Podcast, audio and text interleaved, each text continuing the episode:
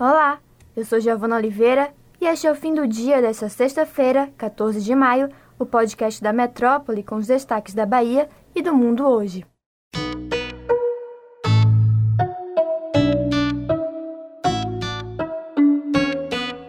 Uma explosão na sede da empresa Brasil Gás e Ultragás, em Mataripe, no município de São Francisco do Conde, deixou uma pessoa morta e outras duas gravemente feridas na manhã de hoje.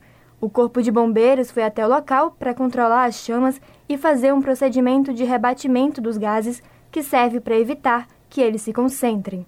As duas vítimas em estado grave foram levadas por unidades do SAMU para o Hospital de Madre de Deus e no período da tarde, o Corpo de Bombeiros começou a fazer a perícia para descobrir o motivo do vazamento e explosão.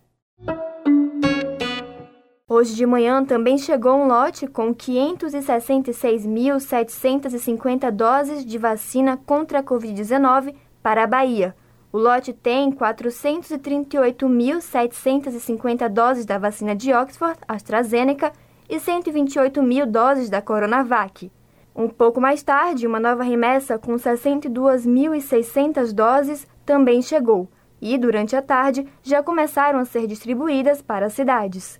Com essa chegada de novas doses, a Prefeitura de Salvador vai organizar um mutirão da vacinação que vai funcionar por 28 horas seguidas para aplicar os imunizantes na população. Porém, a Prefeitura também admitiu que as doses que chegaram hoje não são suficientes para vacinar todos os 63 mil soteropolitanos que aguardam a dose de reforço da Coronavac.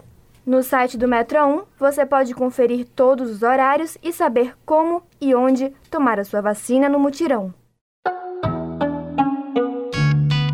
O ex-jogador e auxiliar técnico do Vitória, Flávio Tanajura, está internado depois de ser diagnosticado com Covid-19. Ele tem 46 anos e deu entrada no Hospital São Rafael na última terça, dia 11. Segundo o clube, Tanajura está fora de perigo e reagindo bem ao tratamento.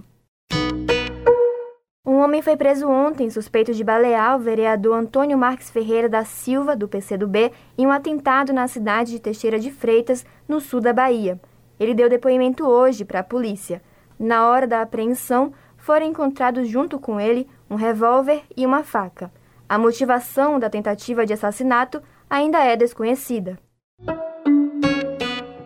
Em um acordo assinado na madrugada desta sexta com o prefeito Bruno Reis, o Sindicato dos Rodoviários se comprometeu a encerrar as paralisações de ônibus que vinham acontecendo na capital. Os funcionários demitidos da CSN e os que ainda estão na ativa pediam a assinatura de uma minuta cobrando o pagamento de direitos trabalhistas.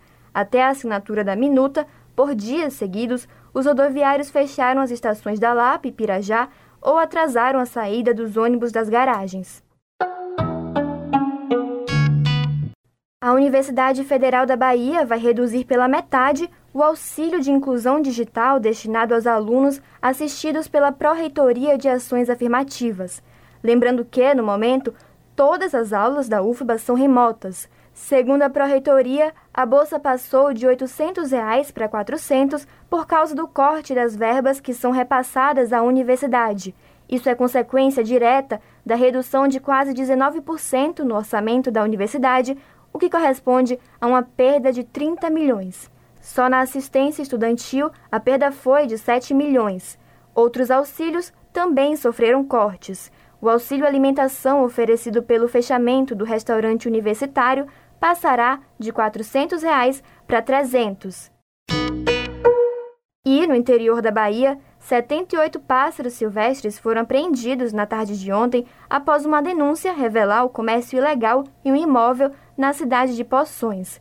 Os animais foram encaminhados ao Centro de Triagem de Animais Silvestres na cidade de Vitória da Conquista, onde passaram por avaliação. Já o homem acabou conduzido à delegacia territorial da cidade. Acompanhe as redes sociais da Metrópole e também o portal Metro 1. Até a próxima!